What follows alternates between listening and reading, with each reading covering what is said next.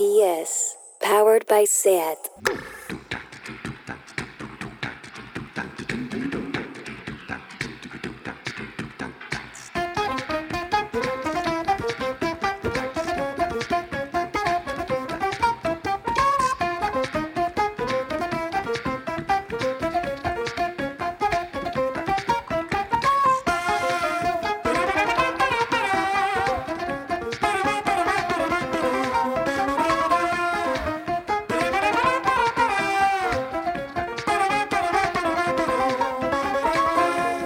Bienvenidas a Tardeo.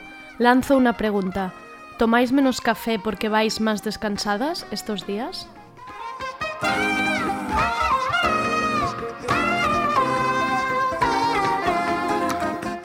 Vamos con un tardeo más de este especial Yo me quedo en casa, pero ya hemos dejado de hablar de la levadura fresca. Qué rápido pasan las modas en este confinamiento.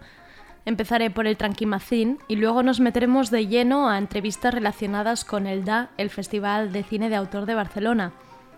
Primero entrevistaremos a Ana García Blaya, que participa con su ópera prima Las Buenas Intenciones, una mezcla de ficción y películas domésticas en VHS que nos traslada a los años 90 en Buenos Aires, donde tres hermanos se apañan como pueden con el divorcio de sus padres, dos personas totalmente diferentes. Él, un vividor, músico, divertido y algo gañán, que los arrastra asados con amigos y les deja novias en casa. Y ella que con su nueva pareja intenta educar a los niños en la responsabilidad, haciéndoles ver que la vida que llevan cuesta dinero. Una comedia con toques dramáticos, yo la he disfrutado muchísimo, la verdad. Es muy fresca, muy emotiva y bueno, quizás lloráis un poquito a ver qué nos cuenta Ana de cómo ha sido esta primera película que tanto éxito está cosechando alrededor del mundo. Y luego nos vamos al otro lado del DA con una entrevista más divertida, quizás un poco más bizarra y loca, con Chema García Ibarra y John de Sosa, que se han unido para realizar una película de 11 minutos. Se llama Leyenda Dorada. Es un corto costumbrista con toques de ciencia ficción podría parecer un retrato de la clase trabajadora que pasa un día de verano en una piscina municipal con su bar de platos combinados, sus vestuarios, la rigurosa siesta y las charletas de verano. Pero hay algo más, estamos hablando de Chema y John, así que hay sorpresas en el corto. Todo esto en el tardeo de hoy. Soy Andrea Gómez, bienvenidas.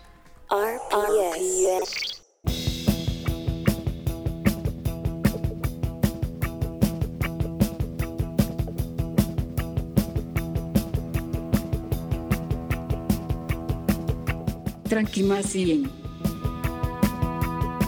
Hoy voy a intentar ser breve con el Tranquimacín. ¿Os acordáis de ese vídeo que se ha hecho viral de una mujer trans que es increpada y violentada por una patrulla de policía mientras está siendo grabada por el móvil de uno de los policías?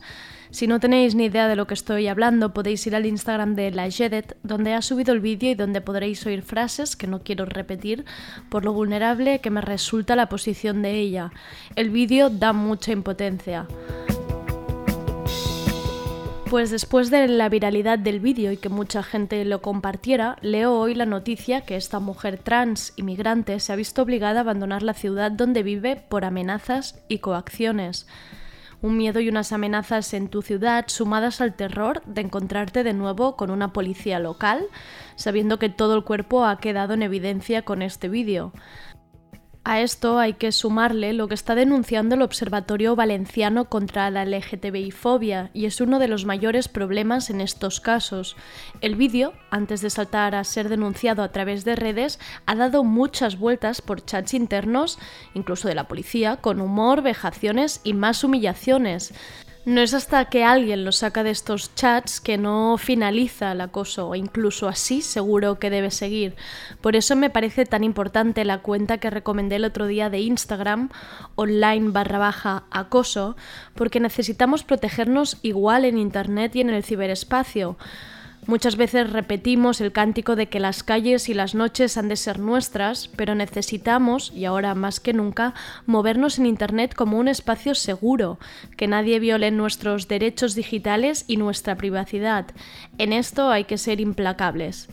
No solo denunciando un vídeo de tales características, sino también en detalles más pequeños como pueden ser comentarios que veamos en la foto de alguna chica en Instagram que nos parezcan extraños o inoportunos, o el acoso que pueda sufrir alguien por Twitter, que aunque no conozcamos, muchas veces es importante em, estar ahí, denunciar apoyar también.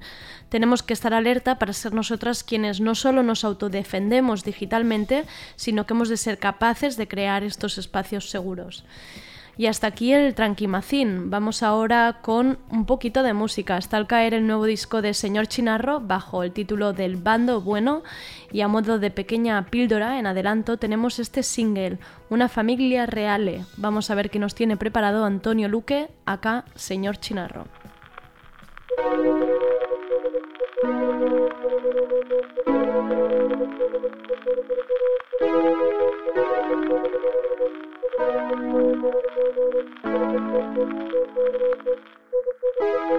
Can, candidez y cancan, candidiasis, candidato, información internacional flor de lis, flor de loto, un jarrón de oriente roto, escudo de armas en el portal. Dame caricias, falsas noticias, semi princesa Leticia. Dame la Biblia y una familia, haz que parezca real. Pan pantomima y pantanos y charcas cenagosas de Boxa Johnson y Donald Trump. De tutti frutti fricciones, ciclos que serán ciclones, la Belle Époque que no volverá. Caricias, falsas noticias, semi princesa Leticia. Dame la Biblia y una familia, haz que parezca real.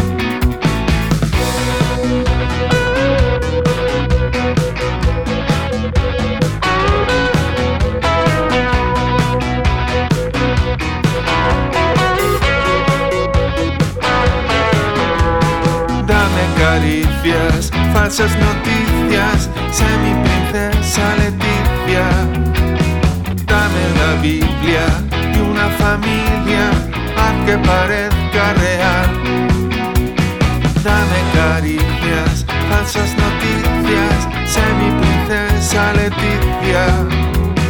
Dame la Biblia y una familia, una familia real.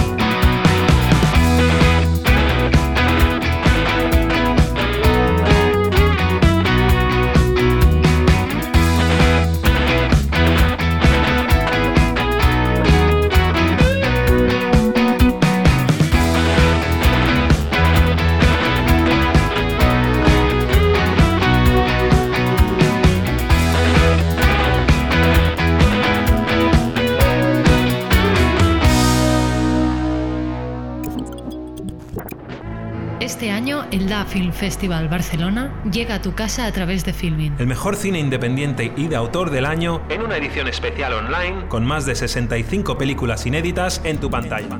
Del 30 de abril al 10 de mayo. Más información en dafilmfestival.com y filmin.es. Con la colaboración de Radio Primavera Sound.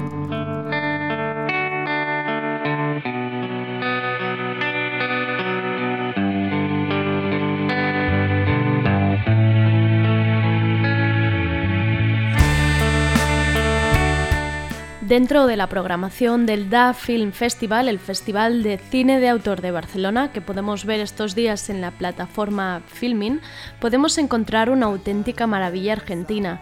Se trata de la película Las Buenas Intenciones, el debut de la cineasta Ana García Blaya, que ya consiguió el premio de la Juventud en el Festival de San Sebastián una película que nos traslada a los años 90, a Buenos Aires, a través de los recuerdos de tres hermanos, donde la mayor tiene 10 años y vive en dos mundos totalmente distintos, el de unos padres divorciados, donde él es un canallita despreocupado con el que los niños se divierten, aprenden de música y pasan mucho tiempo con los amigos y novias del padre, y luego está el mundo de ella, una madre que intenta ser responsable y darles la mejor educación a sus hijos.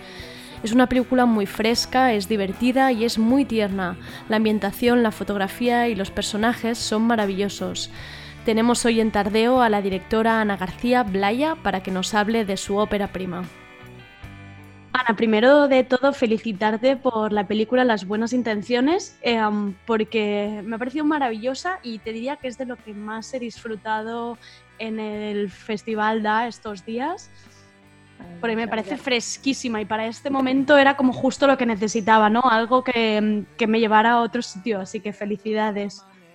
Muchas gracias, muchas gracias. Sí, así, así lo sentí yo al filmarla, más que al no ser directora, que ahora, ahora recién lo soy. Eh, eh, es más el resultado de un proceso mío que la intención por un resultado que la verdad es que no tenía idea que iba a ser este, pero que me pone muy feliz porque, porque sí, porque eso que yo necesitaba hacer se tradujo, se entendió y, no era solo para, al principio yo pensaba que estaba haciendo una película para mi familia y mis amigos, ¿vale?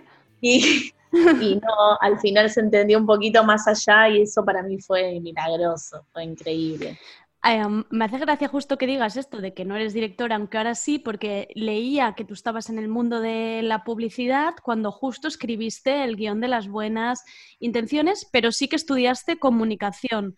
¿Cómo ha sido esta vuelta al audiovisual? ¿Qué es lo que lo motiva?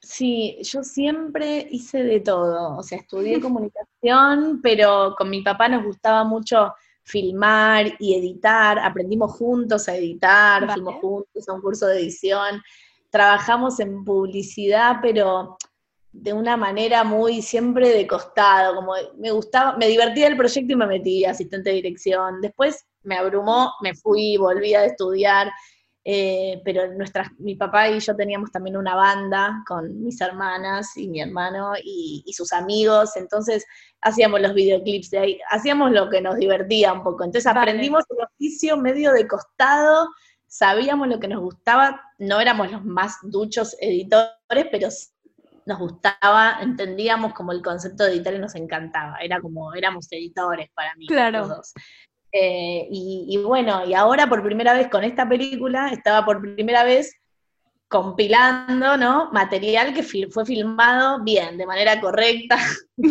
por primera vez, no por nosotros, así todo medio desprolijo, pero sí usando esa desprolijidad que, de, los 90, de las primeras cámaras, de las cosas que él usaba, entonces como que fue una, fue una cosa, un cierre, digamos, y un homenaje también a, nuestra relación y, a él y a su música, fue una cosa mucho más grande que una película claro. para mí. Claro, es que eh, em, viéndola y, leyendo ¿no? algunas cosas sobre la película, pues se entiende ¿no? este, este proyecto personal que ha supuesto para ti, Em, pero claro, si tú, la, si tú la vas a ver como espectador que abre filming y se pone a ver la película sin tan siquiera conocer nada, hay algunas pistas como el metraje familiar de, la cámara doméstica, ¿no? Que, luego se recrea en algún momento en la ficción, que eso es lo que nos hace ver que es una peli autobiográfica, pero si no fuera por esto, podría no serlo, claramente. Claro, claro, sí, sí, esas pistas me, desde la dedicatoria inicial hasta, hasta, bueno, hasta ese material que mete, que meto así medio en el medio y a veces sin saber bien, no, no, es que corresponde mucho, medio que separa la película en capítulos. Eh, al principio hay gente que no entiende si son los actores, y es otra gente. Y era medio adrede también todo eso. Y sí, son pistas de que esa historia en algún lugar, ese clima existió, ese mundo, eh, la verdad es que sí, es bastante eh, autobiográfica, pero no deja de ser un punto de vista. Claro. de una niña, es más, porque yo ahora yo soy grande, ya soy madre, haciendo otras cosas. Claro. Como bueno, eh, traté de respetar ese punto de vista más inocente, donde por ahí la mamá toma un lugar más, más eh, pobre, viste, más eh, ingrato, Sí. y el papá es como el divertido, a pesar Sí. de sus capacidades como padre, entonces eso traté de como respetarlo, y que bueno, esa es la ficción, digamos, pero bueno, Claro. la realidad. No, es que al final me parece maravilloso que hayas conseguido también engañar de esta manera al público, que es como que no, no queda nunca claro si realmente pues, esa, pues ese material es real, si son los actores. Eh, Yo incluso al final todavía de la película decía, ah, pero que no son, o sea, todavía al final sentía cierta confusión de qué material era el de verdad y el que no, y creo que es un, que es un juego precioso el que, el que acabas creando y que lo consigues, ¿no? Sí, sí, eh, es que el- el- la subjetiva de la cámara, de hecho, bueno, el, el- protagonista tiene una cámara todo el tiempo colgando y hay momentos donde sí filmamos con ese formato de High 8 viejo a los actores Claro. Eh, para meterlos y, y- y en- en- adentro de las escenas había alguien filmando y ese material Claro. se usó después en la película, entonces sí, y, bueno, búsquedas y, cosas que, que descubrí incluso después de haber rodado la película, encontré material que yo no conocía Claro, y entonces bueno. se resignificó todo. Yo no pensaba utilizar ese material, lo usaba solamente para referenciar a los departamentos de arte, de, de vestuario, a los actores, y, y finalmente lo terminé usando y fue una decisión tomada luego de filmar. Así que más el material nuevo, más todo eso que yo sentía que de alguna manera me enviaba mi papá, eh, fue como una, una cosa para mí mística, te diría. Claro, te iba a decir, porque no solo has construido la primera peli, que ya de por sí a mí me parece pues ya un proceso increíble, sino como redescubrir lo que tú estás diciendo, ¿no? Tu propia vida, la vida de tu padre, como momentos que quizá habías olvidado, o sea, has vivido como una doble conmoción casi. Sí, además yo estaba atravesando el duelo por la muerte de mi padre, era como todo, era muy fuerte, era todo Claro. era emocionante, era como, y la gente que me rodeaba, por suerte, los técnicos, las, las, las- las- todas las cabezas de equipo, casi todas mujeres, amigas además, que, que habían conocido a mi padre, que me conocían a mí, que conocían la historia, entonces todos podían contener y entender también ese nivel mío emocional cuando Claro. filmaba, cuando editaba, cuando Claro. no hubiera podido, era muy poco profesional, si no. Bueno, estaba siendo casi como medicinal para ti, en cierta manera, ¿no? De, de curación todo el proceso. Sí, fue como un retiro terapéutico. Esas cinco semanas de rodaje fueron para mí espectaculares. Creo que hasta no, no, no, no vi ni a mi hija, como que me pude despedir de mi padre. Fue como muy, muy bueno. Qué bonito, y realmente es que se transmite en la película. Em, yo he explicado así como sería la clásica sinopsis, pero em, ¿nos explicas tú desde tu lado para que el oyente de Tardeo se anime a ver la, la película, las buenas intenciones? Bueno, sí, la, la película es la historia de Amanda, de Amanda, una niña de 10 años, Amanda y su padre, Amanda y sus hermanos, eh, Amanda y su madre, menos, pero lo que más se enfoca la película es en esos fines de semana que ella y sus hermanos pasaban con su papá, siempre eran entre mujeres, amigos, fiesta, eh, bueno, porro y cosas que los chicos en general nunca están expuestos. Eh, y una vida así, medio dual, hasta que, bueno, en medio de una crisis económica de los 90, la madre y su nueva pareja deciden empezar una vida eh, con un futuro un poquito más prometedor en Paraguay. Y bueno, ahí comienza el momento en que Amanda tiene que decidir. Esa es como la pesadilla de todo niño, ¿no? Sí, ¿A quién, sí, ¿a con quién a quieres-. ¿Con quién vas a vivir? ¿No? Con tu papá. Y bueno, ella que es un poco protectora, un poco más adulta, un poco compañera de su padre, se ve en esta disyuntiva, digamos. Claro. Claro, es que además me, hace mucha gracia porque justo lo has dicho en el principio, que era un- una visión muy personal, está claro, de, la vida con mamá y la vida con papá. Yo cuando veía la película, y eso que no soy madre, pero pensaba, jo, pobres madres que estén viendo esto, porque siempre tienen este papel como de responsables y serias y de pensar en el dinero, no te ensucies, no te mojes. Y luego están Lo tengo yo ahora. Claro. Hoy tengo ese papel. Claro, y pensaba, wow, esto que era algo que también te- la manera de transmitir como lo veías de niña, em, ¿te has sentido un poco como culpable de pensar, jo, pobres madres? Bueno, eh, lo que más me costó, que lo hice casi a último momento, antes de estrenar, fue Sí. mostrarle la película a mi mamá. Claro, Y fue un momento, porque eh, creo que vio la primera escena y dijo, esto no fue así. Y yo dije, mamá, esto es una ficción, esto es, es solo un punto de vista, esto es algo que tiene que interesarle a otra gente también. Bueno, la llevé como a entender que, que tal vez, bueno, era solamente mí, yo sé que ella lo vivió de otra manera, claro. lo había vivido y ahí entendió, la vio y terminó hecha una bolita llorando al final, y también nos hizo bien a nosotras Claro, la película, porque nuestra relación también cambió un poco, porque ella también entendió cómo lo había vivido yo, porque Claro. me imagino que abrumada que estaba ella, con todos los problemas que tenía, tal vez no, no, no se habrá podido detener a mirar ese momento de decisión, lo terrible que fue.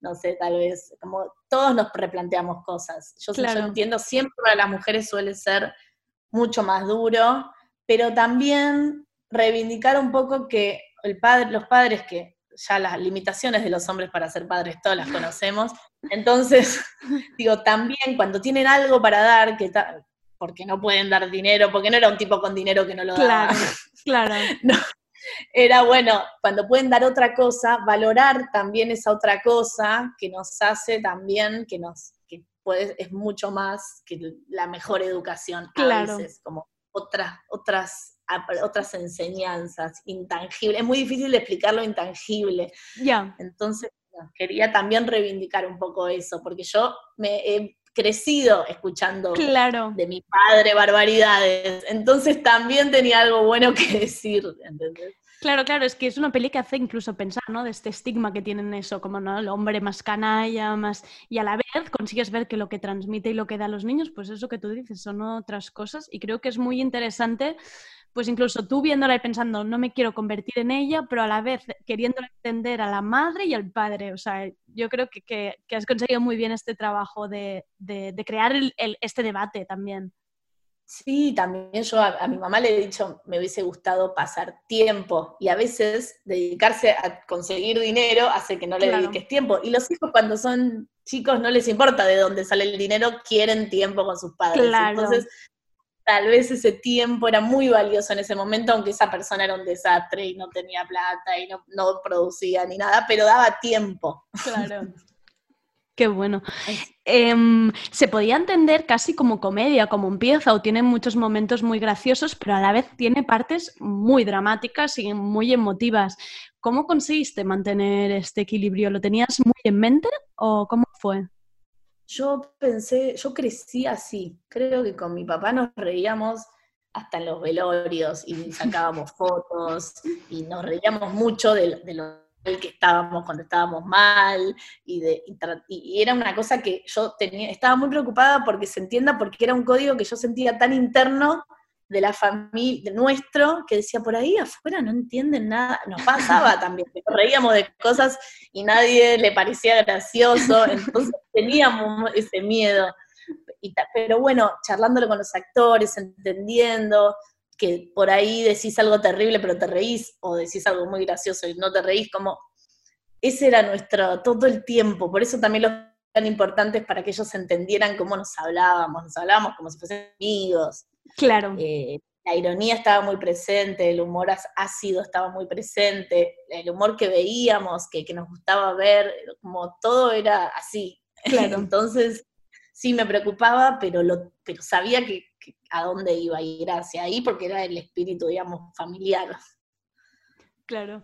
Em, otra de las cosas que me ha dejado maravillada de la película son em, los tres niños, los tres actores. Em, ha sido fácil la dirección, porque claro, cuando son, se trata así de niños siempre hay esta cosa de no sabes cómo va a salir, pero es que es espectacular lo, lo tranquilos y lo bien que están.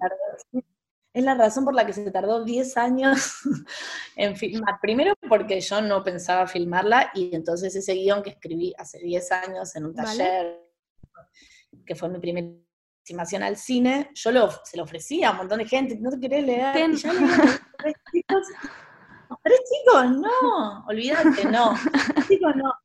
Y entonces cuando, cuando nosotros ganamos el concurso, un concurso de guion del Instituto de Cine, nos ponían un compromiso de entregar una pieza audiovisual, ahí dijimos, pero tres nenes, no lo pensamos, son tres nenes chiquitos, y, bueno, dijimos, para, si aparecen, hay películas, si no aparecen, y no, porque no le, cuando no le crees a un nene en la pantalla es tremendo. claro, sí, es que se nota Terrible, pero bueno, mi hermana, que es una productora también de la película, me presentó a María Laura Berch y a su asistente María Milesi, que son como las Mary Poppins del coaching de niños, y que me dijeron, mira, para filmar con niños es así, los tenés que, dos meses antes tenés casi que hacerte familia de ellos, es como conocerse, entender como la familiaridad que ellos, bueno, las dos nenas son hermanas reales, vale, sí, vale, el nene no, pero ellas dos lo convirtieron en un hermano más, nos juntábamos, practicábamos las canciones, las canciones de esa época que no conocían, las canciones de mi papá que no conocían, eh, se conocieron con sus padres ficticios, con Néstor, el personaje del amigo, y se formó una cosa tan linda que yo aparte había escuchado que eso había hecho la directora de Stew 93. ¿Sí? Había hecho algo así que se había ido como a vivir con el equipo, los actores, y me había parecido genial. Y, bueno, hicimos eso. Y, aún así que hoy somos todo medio familia.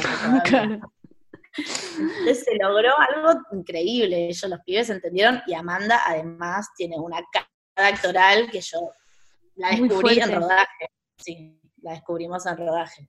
Muy fuerte y es que se percibe realmente eso, un, como un buen ambiente dentro de, la propia película, que, que, es todo tan creíble que te metes mucho, mucho dentro. Me hace gracia que hayas dicho de verano de 1993 porque justo la tenía como pregunta que me parece casi un nuevo género, se podría decir, de jóvenes directoras, ¿no? Con el caso de Estilo 93 con Carla Simón, que también vuelve al verano, a su verano con seis años.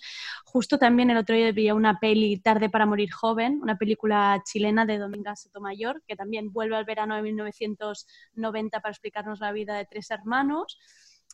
Es casi como un género catártico, ¿no? Para una, para una directora de este volver al pasado y, contar ese momento? Sí, para mí eh, me, impresionó mucho porque aparte eh, la única señal del año que doy yo en toda la película es un álbum de figuritas que dice 93 de fútbol eh, y dije, y ahí entendí que era el mismo año como las óperas primas supongo que deben ser, ¿no? Lo primero que uno ya. escupe debe ser una Claro. Sí, yo creo que sí, porque, bueno, por lo menos lo que, lo que, lo que trasciende, porque debe tener que ver también con la sinceridad de lo que uno está, está contando, con, que uno conoce ese mundo y lo narra de una manera especial también. Eh, a mí me encantó esa película eh, y, empecé a conocer en estos últimos festivales donde estuve muchas chicas como como Lucía, la, eh, ahí no me acuerdo el apellido, la, la, la, la, de la inocencia, que me hice muy amiga. Ah, la de la inocencia. Eh, ah, espera, sí. La inocencia, eh, le estuve con ella nuevos directores. No, ella no estuvo nuevos, ella estuvo, creo que, no sé si en competencia oficial, la directora, y nos encontramos en Palm Springs y nos hicimos muy amigas porque es es como otra vez, una chica es más joven, un poco más joven que yo, pero también su ópera prima de su pueblo y con los temas que ella conocía, y un montón de mujeres, es increíble que un montón de mujeres, la, la, la directora de Lina de Lima, con un montón, la de la hija de un ladrón también. Sí, eh, con Belén Funes, sí. es que me, me identifiqué un montón con ellas. Y, Ya. y se ve que hay algo ahí, que en- o en las óperas primas, o en las mujeres re- contando, contando el pasado, que es muy fuerte y muy presente justo ahora. No sé si casualidad, porque yo justo ahora entré, pero lo vi y, y no me sentí sola, me encantó. Eh, la verdad es que sí. Y yo creo que por sí. eso está resultando como también tan fácil para el público conectar, porque son tan reales, tan íntimas, pero a la vez tan fácil reconocer algo en ellas de, de- de nuestra vida y de- o de nuestras amigas o familiares, que yo creo que por eso están gustando tanto al, al público. A mí en Toronto vino una chica japonesa llorando, diciéndome, es la historia de mi papá. Ay, yo, nos abrazamos y empezamos a llorar las dos. Era como, bueno, a muchas mujeres nos, pasó, nos pasaron cosas muy fuertes y ahora tal vez hay un espacio un poquito más eh, grande para entrar y contarlo también. Claro. Eso- esa- Claro. Para poder empezar a contar, claro que sí. Em, para ser la, la- la primera película, me, me ha parecido como ambiciosa, ¿no? Ambiciosa en las localizaciones, ambiciosa en la ambientación, que para mí está súper trabajada con todos los detalles, años 90. ¿Cómo fue el rodaje? ¿Cómo ha sido? Pero eso porque trabajé con gente que, o sea, la única novata ahí era yo.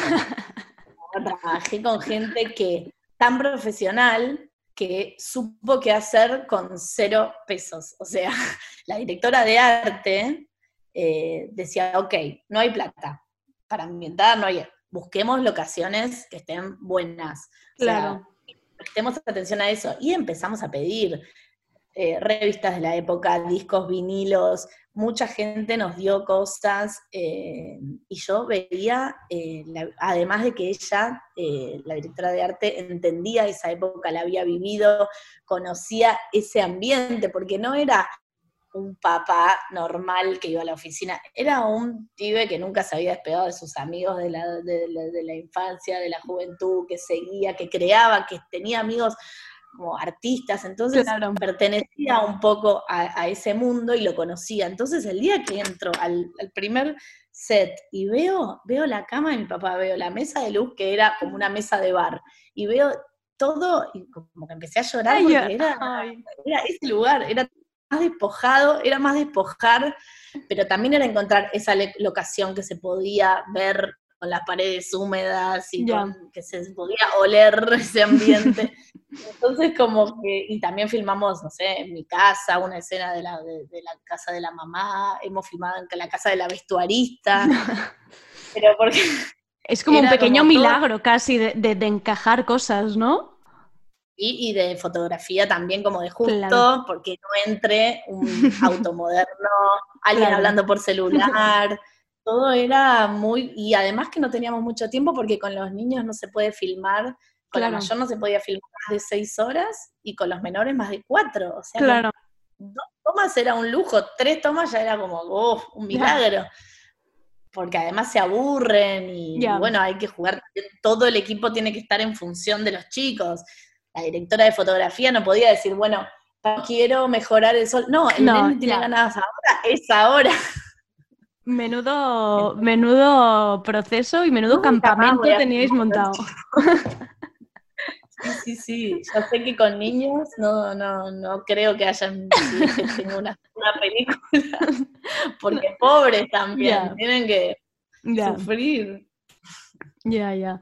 Oye, pero, pero Ana, tu primera película ya has pasado por el Festival de Toronto, ganaste en e- en el, Festival de San Sebastián el premio a la juventud, has pasado por Biarritz, Oslo, La Habana. ¿Te esperabas todo esto? Es que es como un, parece como un sueño.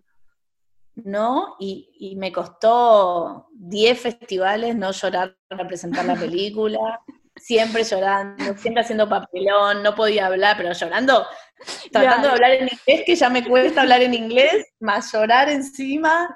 Y bueno, era como, cada vez que presenté las 50 primeras presentaciones, contando desde la, la primer, el primer corte que le mostré a los productores, la presentaba y lloraba. Era como ya, y el productor me miraba y me decía, bueno, "¿A- ¿vas a llorar de nuevo cuando te entregues el premio de, de la juventud? Sí, porque la juventud, todo era un escándalo. Así que, no, no, no, no, me, no, no la veo hace un montón a la película porque, porque me pasa eso. Y, y bueno, hace poco la vi para, para, porque la dieron en una plataforma acá en Argentina y de nuevo me vuelve a conmover, como que se ve Emociona. que sí, fue bastante fuerte. Claro, No es que a- al final, al final ha sido casi como una- un exorcismo tuyo y ya no es, es más que una peli para ti, es que es casi como reencontrarse cada vez con tu, con tu juventud, con tu infancia, con tu familia y con toda tu historia. Sí, yo cuando me el corte me, me, me, me, me gustó y ya estaba contenta, no me importaba nada, ni si la criticaran, si, ni- si no entraba a ningún lado, no, no sabía ni lo que era un festival, no conocía los festivales, nada de qué significaba cada festival, Claro. clase A, clase no sabía nada, y, y ya estaba tan feliz con, con eso que había podido sacarme, que, que todo lo demás fue, fue un milagro y lo viví, sobre todo ahora pienso cada día de la cuarentena, digo, todo lo que viajé que no había viajado en mi vida, gracias a esta película, a los festivales, es algo que mi papá, que jamás me pudo llevar de viaje, me, me mandó él, sentía Claro. él. Qué bonito Así que esto, más- mira. esta circunstancia valoro mucho más los lugares que conocí y la gente y lo que aprendí, porque además no, no sabía nada de cine y entonces me puse al día y empecé a conocer gente, por lo menos a mis contemporáneos, y a ver sus películas. La verdad, milagro que bueno, quiero salir ya de acá para ver si la vida continúa y se puede volver. ¿Cómo, lo- cómo lo estás llevando lo del, lo del confinamiento? Y hay a veces mejor, días mejor que otros. Cuando estoy bien trato de, de- de- seguir, eh, de escribir o de editar cosas que tengo, que proyectitos que, de esos que hacíamos con mi padre, de filmar cualquier, de, de filmar a- con cualquier dispositivo y ver qué puedo, qué puedo, o sea, estoy trabajando por suerte eh, en cosas mías, eh, pero sí, hay días que, que no puedo creer, que, que no, no puedo entender, que me parece que estoy dentro de, una- de ciencia ficción. Y, pero Ya, cada día ya. me despierto y sigo acá. Ya. Cada, cada día al abrir los ojos es como, vale, está, está ocurriendo esto. Oye, Ana, justo te iba a preguntar, em, ¿que ¿tienes algo más en mente? ¿Hay algún proyecto así, largometraje? ¿Sí? Sí, siguiendo con, bueno, estaba en eso cuando empezó todo esto porque Vaya. siguiendo con, con esta idea de apostar al proceso más que al resultado, empecé a escribir con mi hermano, que él vive en Paraguay, vivimos lejos, nos extrañamos un montón y entonces usamos esto como excusa para que este proceso nos mantenga unidos. Entonces él es músico y también conoce muy bien la historia que yo quiero contar, de hecho la, la escribimos juntos y en enero terminamos de cerrar un primer borrador eh, que teníamos ganas ya de presentar y de... Sí, de mover, claro. que de hecho hemos presentado en el festival, de- en el foro de coproducción de San Sebastián, Sí. lo- la, la historia la habíamos empezado a presentar y tenemos un montón de gente que nos llama y nos dice, bueno, ya tienen el guion, sí, sí, pero, Pero, bueno, ¿qué más, hay no? otras prioridades. sí, pero, pero sí, eh, lo- al- hicimos algo muy lindo que fue, para mí la música es como muy importante, entonces lo que se escucha en la película es tanto como lo que se está diciendo, entonces con mi hermano empezamos a escribir y él a componer a la par para, esa, para las escenas, para... Y bueno, es- esperamos activar cuando se pueda, eh, pero con muchas ganas de, de- de sí, de sanar, que es Claro. otra historia, es otra, es otra historia familiar, pero previa a nuestro nacimiento, Ah, qué bueno. eh, que se va a mezclar, bueno, mucho más con la ficción que esta, que a mí me parece casi que estaba viendo mi, estaba viendo de arriba. voy a permitirme salirme un poco más de la endogamia familiar, pero sí basado en algo que los dos conocemos, porque si no lo conoces no lo puedes contar bien, claro. sobre todo. Claro. Joana, pues eh, muchísimas ganas de que, de que esto arranque, de que tengáis, de que se pueda salir y que tengáis todas las herramientas para poder tirarlo adelante. Que es algo, bueno, tenemos que seguirte la pista porque después de las buenas intenciones yo creo que esto ya está, esto va para arriba ahora. Muchísimas gracias por entrar a Tardeo. Muchas gracias a ustedes. Estoy, pero lo único que lamento es no estar en Barcelona, que además tengo familia ahí, tengo primas, tengo una tía muy querida, tengo una prima que, va, que está embarazada, o sea, era el oh. momento para estar ahí. Así que lamento mucho, lo primero que voy a hacer es ir a visitarlas. Sí, seguro que, seguro que habrán más ocasiones, ya verás. Em, a los oyentes recordar que las buenas intenciones la tenéis hasta el 10 de mayo en Filming, dentro del Festival DA, y que ya veis que es una historia preciosa, preciosa. Muchas gracias, Ana. Muchas gracias a vos. Eh. Adiós, un, beso muy fuerte. Adiós. RPS. Bye.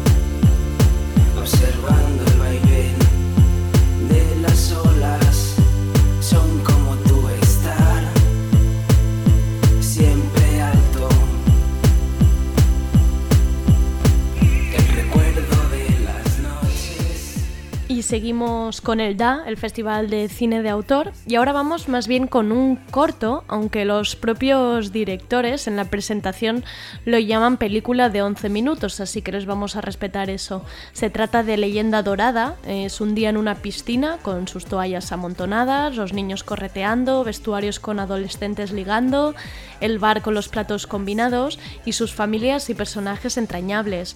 Es un retrato a la clase popular que se junta un día de verano a pasar el rato junto a la piscina. Está dirigida por John de Sosa y Chema García Ibarra, son dos viejos conocidos del DA y realizadores con larga trayectoria. El primer largo de John de Sosa es True Love, luego le siguió Sueñan los androides, que podéis ver en filming también. Chema García Ibarra es licenciado en Publicidad y Relaciones Públicas, pero con muchísimos cortos y premios a su espalda. Sus cortos han pasado por el Festival Sundance o el Festival de Berlín, y no os perdáis su corto Protopartículas en Filming porque es maravilloso. Y ahora se han unido para traernos Leyenda Dorada, una especie de corto costumbrista, podríamos decir de ciencia ficción, con el que concursaron en la sección oficial de cortos de la Berlinae y que ahora podemos ver en Filming dentro del DA hasta el 10 de mayo así que corred. Vamos a ver qué nos cuentan. Hola John, hola Chema, ¿qué tal estáis primero de todo? ¿Cómo lleváis el confinamiento? Eh, bueno, bien, yo estoy en Madrid ahora mismo y me ha llegado un maletín, de, pinturas para pintar a, óleo, así que así me, voy entreteniendo. He adquirido un nuevo hobby. Vale, está bien. Eres de esas personas que se han redescubierto, ¿no? Durante el confinamiento. Sí, sí, no sé si hay más que lo hacen, pero yo, desde luego, he encontrado un entretenimiento muy guay. ¿Pero no habías pintado antes? ¿Podemos decir que estás empezando desde cero? No, el, aburrimiento me ha, empujado. Vale, vale, vale. Bueno, oye, pues mira, quizás sale de aquí, no sé, un nuevo proyecto, una nueva obra artística. Sí, sí, sí, vamos a ver. Vamos a, vamos a perder un cineasta, pero vamos a ganar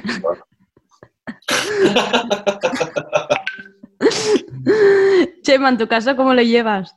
Bien, yo no he desarrollado ningún hobby. No vaya. Eh, nuevo y nada, pues bien, aquí en Elche, yo estoy en Elche. Eh, hace mucho calor por algún motivo, desde hace tres, o cuatro días, es como verano instantáneo. Sí. Y, y nada, pues, pues bien, estoy ahí que a ver si damos una película después del verano y bueno, pues eh, se suponía que en estas fechas debería estar buscando a la gente para salir, haciendo castings, porque yo no, no trabajo con actores. Vale. Y entonces estamos adaptando eso pues a esto. Entonces estamos haciendo como castings online, buscando gente por aquí. De... Videollamadas. Sí, o más o menos, adaptándonos a ver cómo podríamos. Así que nada, eso es así. No.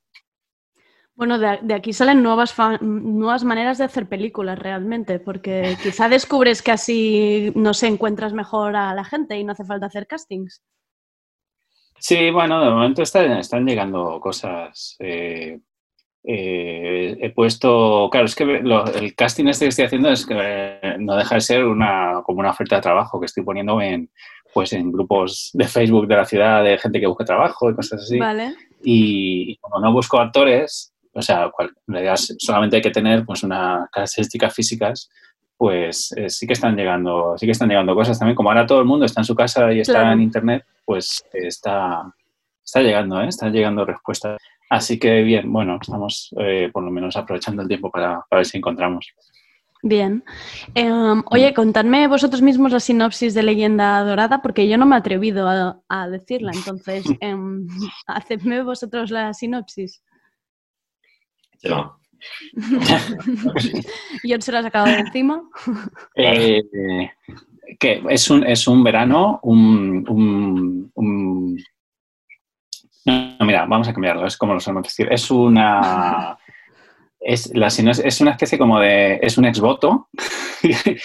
es, es lo que tú llevas a una iglesia para agradecer un milagro o para narrar un milagro. Eh, pues hay gente que lleva un cuadro, hay gente que lleva una escultura de cera, de un páncreas, por ejemplo, de un brazo, un pie, se te ha roto el brazo y se te ha curado bien, eh, un examen que ha aprobado tu sobrino y lo habías pedido, entonces lo llevas, el examen, ¿no? Pues esto es lo mismo, pero en- hecho en película. Vale. Este- ¿Estáis agradeciendo algo? Bueno, sí, o, o narrando, o contando, o, o- o creando un objeto a partir de, de un hecho milagroso. ¿no? Vale, vale, vale, vale, vale. Mm.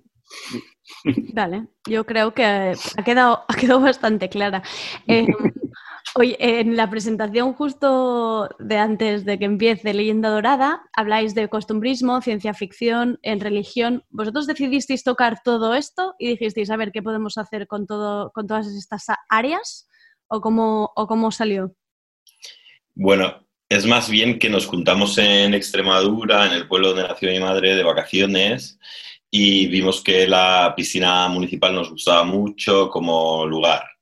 Y entonces a partir de ese lugar y de que yo había traído, bueno, pues como una idea en la que estábamos trabajando Chema y yo para un guion que no era el del cortometraje, pero que luego acabó siendo el cortometraje, Ah, la idea de, de los exvotos, entonces teníamos, eh, fuimos a ver, bueno, no sé, quiero decir que, que el pueblo siempre, bueno, la patrona del pueblo es la Virgen del Castillo, fuimos a ver la ermita donde está la Virgen del Castillo, estuvimos rodando algunas imágenes en 16, luego nuestro descanso era en la piscina municipal y Vale. entonces eh, de ahí vino un poco todo el contexto de la idea, ¿no? O sea, luego estábamos Chema y yo escribiendo una peli que decidí que no, o sea, que iba más o menos a, a abandonar el proyecto, al menos en la forma que tenía entonces, y Chema decidió de ese trabajo previo que ya habíamos hecho de incluso localizarlo en el pueblo y tal, y de esa atmósfera que habíamos construido, pues eh, convertirla en un cortometraje que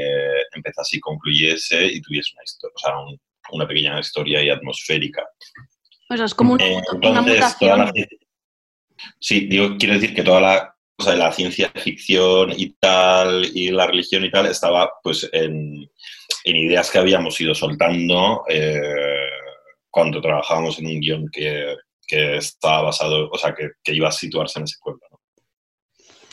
Sí, Em, este corto lo que es, o sea, no es que sea una, digamos, una adaptación de ese guion que, con el que estábamos, era una película que, que quería hacer John, que te- iba de otra cosa, o sea, no tenía nada que ver, pero sí que se había creado esa, esa película, los hechos de esa película, los personajes, estaban en, una, en un espacio muy determinado donde sucedía una serie de cosas, eh, ¿no? que formaban parte del contexto. Entonces, con ese contexto fue, es, ha sido con el que se ha hecho el, este, este corto.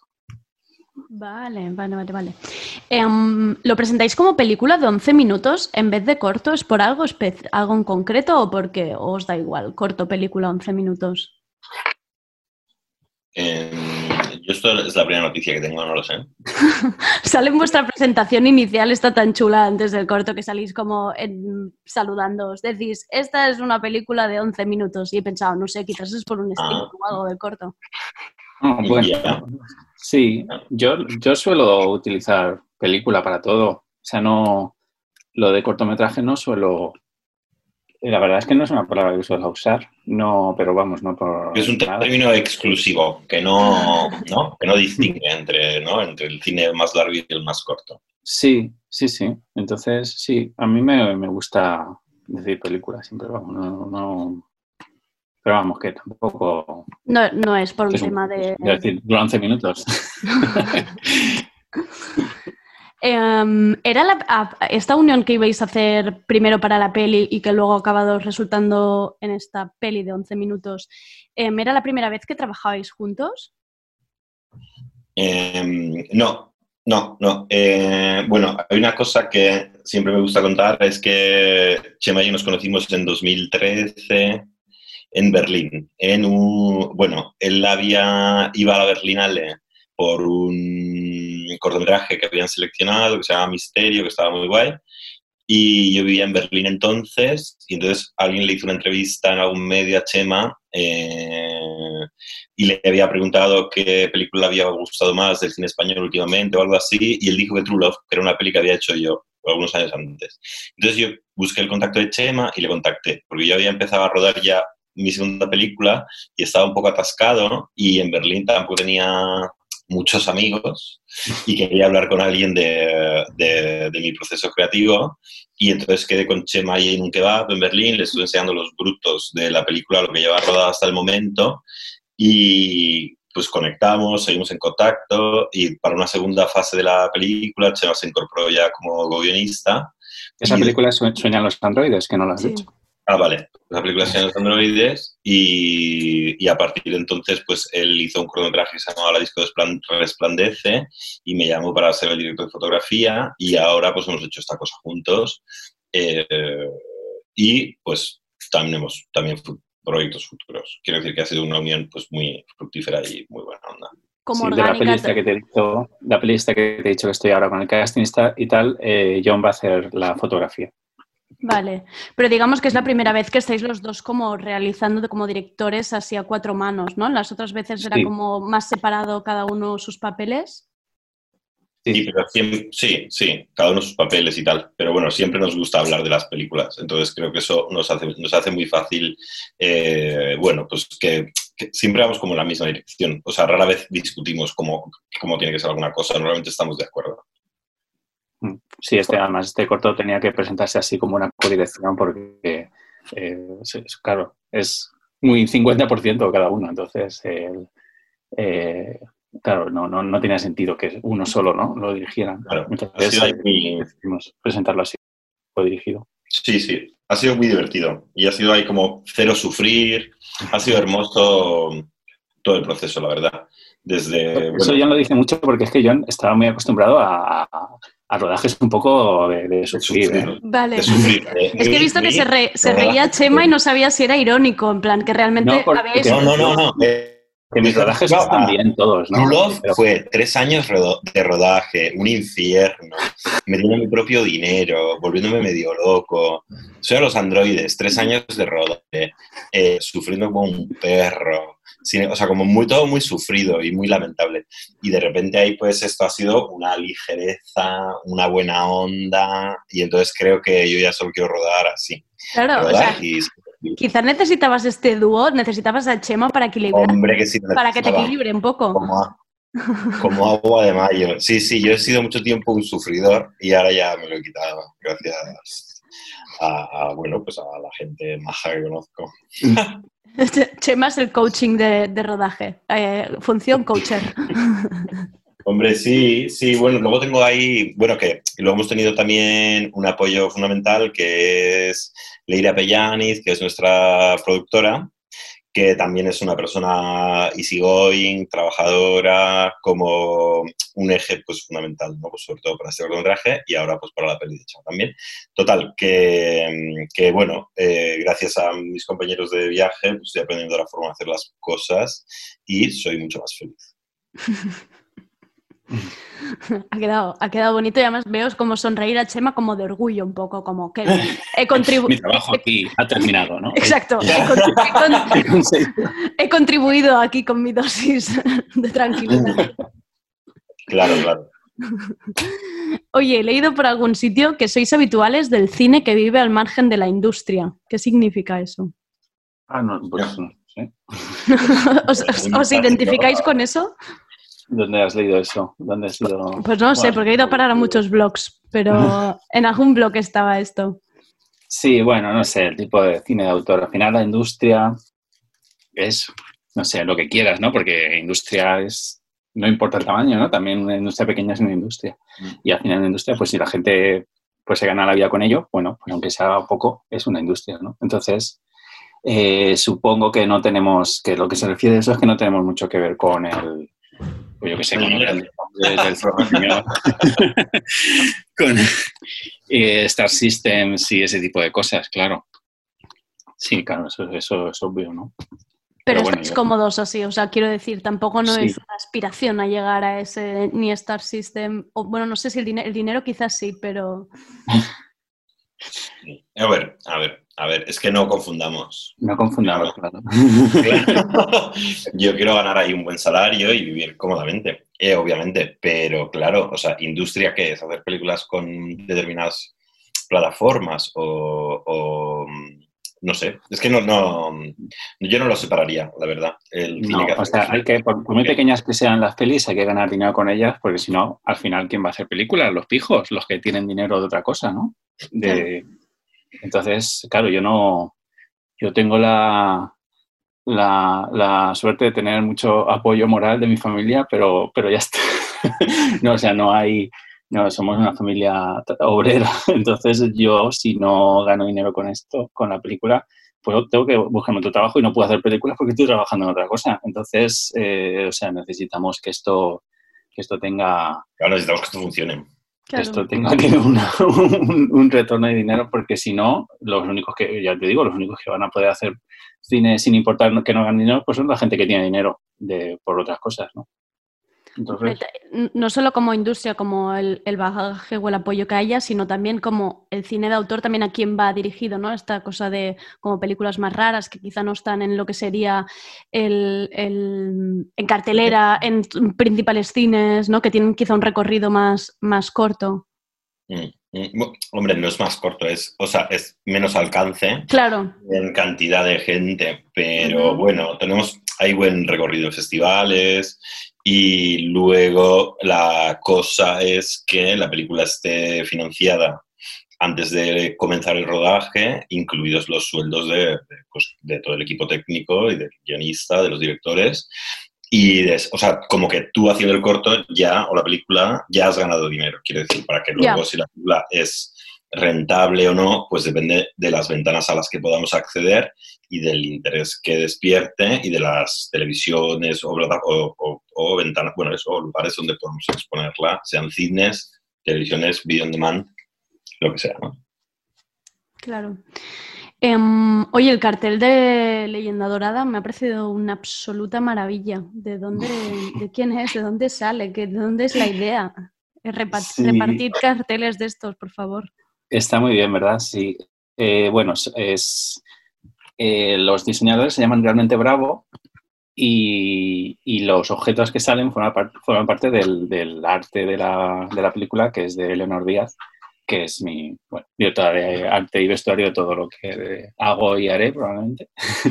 y entonces la... Y, y luego la, eh, los realmente Bravo hacen hacen como unos montajes fotográficos, bueno, son montajes, como unos bodegones fotográficos que a mí me gustan mucho. Han trabajado para, con muchos eh, músicos, sobre todo, eh, Carolina Durante, Zetangana. Sí, mucho. Y claro, es que es el, ¿no? el estilo que hacen, ¿no? Entonces yo les pedí que hicieran algo con, con los elementos de, de, arte de Leonor y, y luego lo, lo el, el, yo tenía desde hace tiempo la idea esa del rayado ese con algo, con, con, ¿no? con un destornillador en plan como muy, como muy tosco, ¿no? Que eso lo hice yo con mis manos, ¿no? El rayado ese del, del título. La tipografía es tuya, vamos. Es mi puño, literalmente, con un, con un destornillador. Eh, después de haber impreso la foto que hicieron y pegado en un cartón, ¿no? Se la rayé y luego la volví a escanear y a partir y es, así se hizo. ¿no? Es, bueno, estoy muy contento con ese, con ese, con el cartel. Sí, ha quedado, ha quedado muy guay, la verdad. Um, sí, además los, los, realmente bravos, los diseñadores son, son de Elche también, como yo. Son, ah. son vecinos míos. Um, oye, hablarme del, del, rodaje. ¿Era gente que estaba en la piscina? ¿Cuánto hay de actor? ¿Cuánto hay de personas que estaban disfrutando de un día de piscina normal? Eh, bueno, nosotros tuvimos eh, privilegio de poder cerrar la piscina solo para nosotros para el rodaje. Para eso escogimos rodar unos días antes de que se abriese la piscina oficialmente en junio.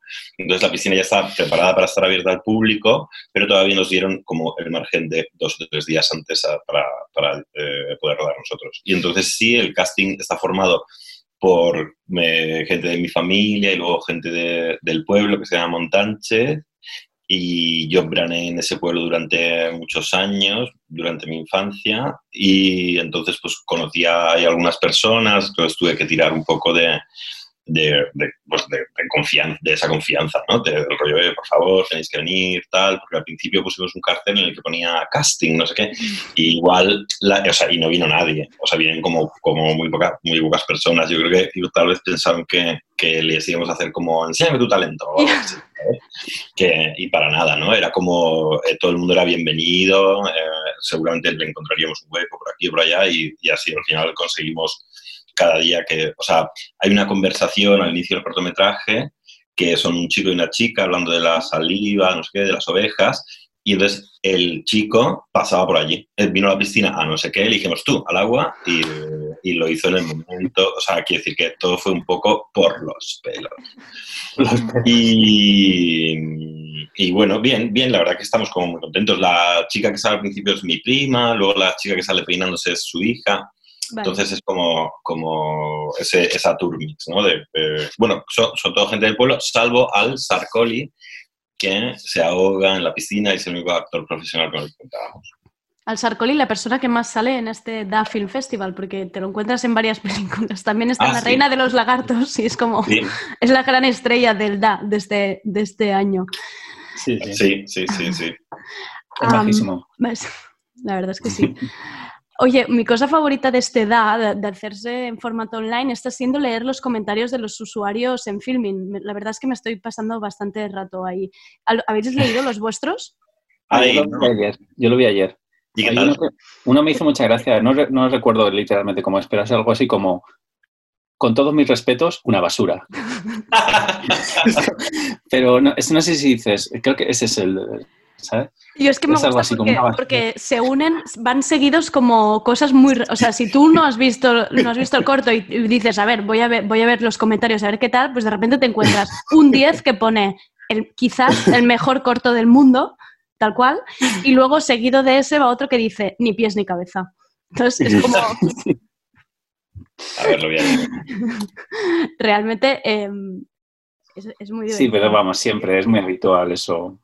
Ese tipo de. Yo recuerdo, a mí me hacía mucha gracia cuando pusieron Sueñan los androides, la peli de John, en Movie, la plataforma esta, que se veía en todo el mundo, estaba muy bien. Los comentarios eran o cero o dieces. Claro. Y era como, gente, me voy, a, me voy a borrar de Movie, esto no os lo perdonaré jamás. Y luego al lado, la mejor película que habéis puesto. Sí, sí, os y era, pasa lo mismo. hacía pantallazos y se los mandaba a John. En plan, mira, mira. Es que aquí os pasa lo mismo, es genios, maravilla y bajo, patético. Es como, Sí. tenéis dos clubs de, el club de fans eh, que os quieren matar y luego el club de fans real. Sí, Ya, nada, que, que ven y se peleen entre ellos. Mía, Ya lo estoy viendo ya. es bastante Ah. bonita y os da un 9. Hay cosas como que son. Yo creo que es bonito irlo leyendo para ver. Me ha encantado. Luego hay otro, me ha encantado y pone muchas os. O sea que se pasa un buen rato uno. Ya os digo que lo vuestro, quiero decir, es donde hay más amor y más odio a la vez. O sea, Sí, bien, bien. Sí, Yo sí que he notado muchos comentarios últimamente de, en los últimos días de que de gente como que le recordaba mucho a cómo era la vida antes, ¿no? Así era el verano, no, volverá esto, ¿no? O sea, podemos volver- que Nosotros decíamos que una, de las intenciones del corte era como capturar un poco lo que es el verano, ¿no? Claro. La del verano en España. Y, y Sí. me gusta mucho que hay muchos comentarios que dicen eso exactamente, ¿no? Es así el verano en España, ¿no? Entonces eso, eso me gusta mucho. Sí, la verdad que sí.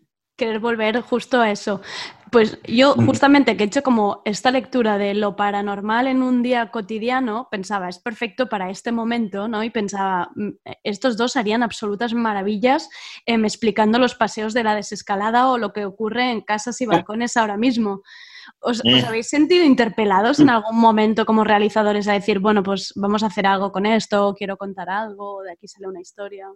La verdad que no, la verdad que a mí me gustaría huir lo más, lejos, lo más lejos posible de contar nada sobre el COVID Vale. o el confinamiento. Me parece que van a salir cortos, películas, canciones, discos y postales. Discos ya están saliendo bastantes, ya está. Sí. te va a llamar- o sea, yo creo que va a estar todo copadísimo. Entonces, no, me voy a abstener Vale. y me voy a esconder dos meses Con tu pintura, con tus, con tus con mis óleos. pinturas. Me ha llegado un maletín, ¿os he dicho eso o no? Sí, me ha llegado un maletín que he comprado por Amazon, Vale, Muy bien, muy bien. con 16 colores y el blanco 17. vale, vale, vale, vale. O sea, que es lo que decía antes Chema, quizá te perdemos como realizador, pero bueno, pues tendremos, tendremos ahí una obra artística. No, que, yo no, que yo no me pierdo por ningún sitio, que yo quiero hacer mis películas también, que ahora también pinto. Os voy a enseñar, os voy a enseñar mi obra magna. Ahí Vale. Pero esto, esto es un programa de radio. Bueno, pero Eh, lo lo explicamos, pero lo explicamos, lo Lo explicamos. tienes que describir. Ah, vale, vale, vale. Lo describes, pero también nos lo enseñas para que Chema y yo podamos valorarlo un poco. Sí. Vale, vale. Pues mira, un- uno de los en plan, uno de mis primeros cuadros, el primer cuadro que he pintado en esta quarantine, Hay varios, Eh, hay varios, ¿eh? Has hecho varios ya. he, he pintado cuatro, Uf. cuatro que me gustan y uno que no me gusta, pero bueno, eh, ya lo mejoraré. Entonces, la- el primero que ya es una conversación, es, el- es tal vez mi preferido, que esto es una, una conversación de WhatsApp ¡Hala! que pinté, o sea, que, que tuvimos pues, con Nata Marini y con Sergio Jiménez, que son dos amigos, y eh, pues, pues la pinté en, en óleo. Y es muy bonita, pero tiene el emoticono, luego tiene la fotografía de un perrito. Y, y luego, el segundo cuadro es este, Vale. pero bueno, que esto ya se aleja mucho. El segundo cuadro es una zapatilla, Oye, pero que no es una zapatilla. No es una zapatilla, sino que es mi zapatilla. Oye, pues se te está dando muy bien, ¿no? Pensaba que, pensaba que nos ibas a enseñar mm, Una mierda, ¿no? una mierda. Sí, o sea, una Una mierda. mierda. Pero, Entiendo, entiendo, pero- entiendo con la imagen que proyecta. Me hago cargo. para haberte iniciado hace mm, cuatro semanas al óleo, eh, no, no, no creo que esté nada mal esto. Claro, claro, no está nada mal, pero hombre, alma de cántaro. No es Ya, ya. Puntua- puntuación, de, puntuación de filming ahora mismo sería un 10. No he visto nada igual en este confinamiento. Muchas gracias, muchas gracias. Eh, ya, ya, bueno, perdón, ¿eh? Por esto. No, no, no. Era simplemente para decir que no te habías sentido interpelado a hablar de nada del confinamiento ni lo vas a hacer porque tú estás pintando y tú, Chema, tampoco. Entiendo. No, no especialmente. Yo además estoy intentando eh, no, no añadir eh, información, o sea, que, que decir, no, aña- no añadir interacciones sobre el tema, ¿no? Porque en redes sociales y cosas así parece que solo se está hablando únicamente de esto y, y es- y yo pues intento no, no participar en eso, como que también me gustaría, quiero decir, no digo que no sea una situación interesante, pero sí que me gustaría valorarla con el tiempo. Entonces a lo mejor dentro de 10 años, yo qué sé, ¿no? Ya. pero con bastante tiempo, dentro de 15 años, ¿cómo recordaremos esto? no? Eh, pero ahora, desde luego, o sea, no, no, no, no me apetece absolutamente nada, ni siquiera hablar sobre el tema. Sabes que últimamente, cada vez que recibes un mail, empieza como, bueno, espero que estés bien, llevando bien esta situación, ¿no? Siempre, ¿no? Yo, yo est- todos los meses que mando, no hablo nunca de este tema. No, no, no le digo a nadie, espero que estés bien, llevando bien esta situación. Por ejemplo, es como mi revolución Lo estás obviando como si no existiera, ¿no? En plan, No decirle a nadie, oye, espero que estés llevando bien el tema. Bueno, que- quería comentarte. No, no, no. no directamente a pelo, a pelo. En plan, ¿qué? ¿No? como si estuviéramos en una vida normal. Esto es Claro que sí. comunico. Pues es una buena revolución que yo creo que estoy por, por inaugurar. Eh, oye, sí que lo hago de- ¿sí? Vas preguntando. yo sí que lo hago lo de espero que estés bien, porque espero que la gente esté bien, ¿entiendes? Ya. Yo espero que la gente esté A bien. ver, pero Chema, no yo imagino que también lo, lo desea, claro, pero no lo expresa. Entonces, no, no, Vale, vale. quiero olvidarme de esto. No, no, no. He decidido que, que- Y a partir de ahora también ya no lo diré. ¿Cómo no? Si no lo- Te va a copiar. Oye, Miguel, para ir acabando, em, ¿habéis visto algo del DA? ¿Algo que recomendáis? ¿O no habéis visto nada?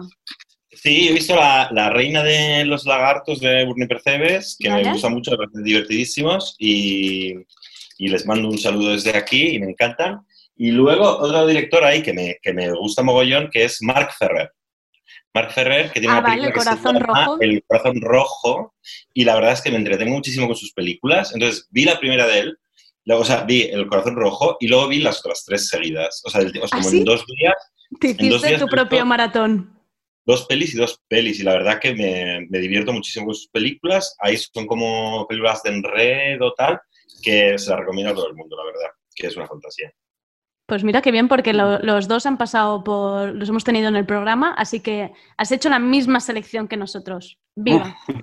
Oye, qué bien. Chema, ¿en tu caso has visto algo? A ver, yo he visto eh, ¿O algo que recomiendes? Ghost Tropic.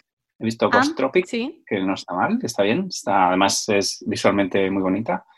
Eh, y luego ayer vi esta em, China, de un título que es algo así como eh, Montaña, Fuchan Mountain. Es que no, no recuerdo el título, era Du- Dwelling in Fuchan Mountain o algo así, como una de saga familiar de varios hermanos que se buscan la vida, eh, una madre con demencia. Bueno, está bien, está bien. De este, tiene así como momentos así como estéticos.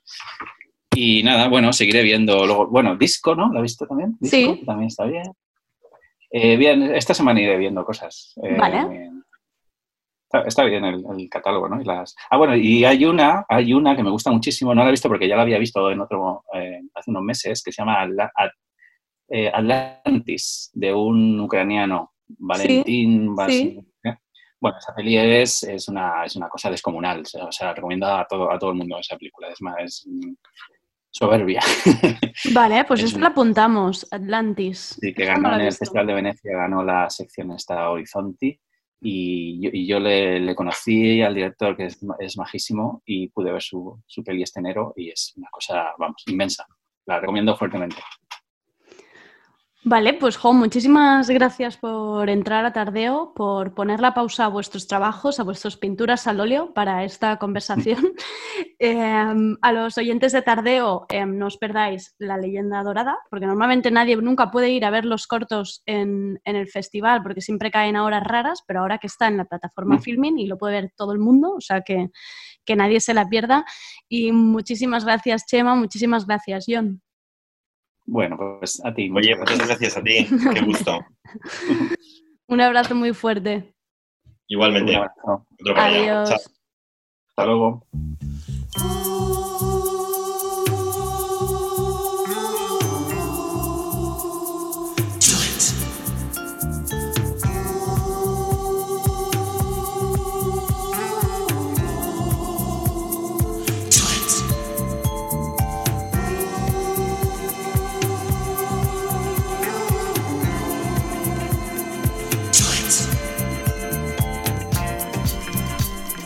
Y hasta aquí el tardeo de hoy. Gracias por compartir este rato con nosotras. Me hace incluso ilusión pensar en la idea que quizás tardeo sirve de acompañamiento para el paseo diario.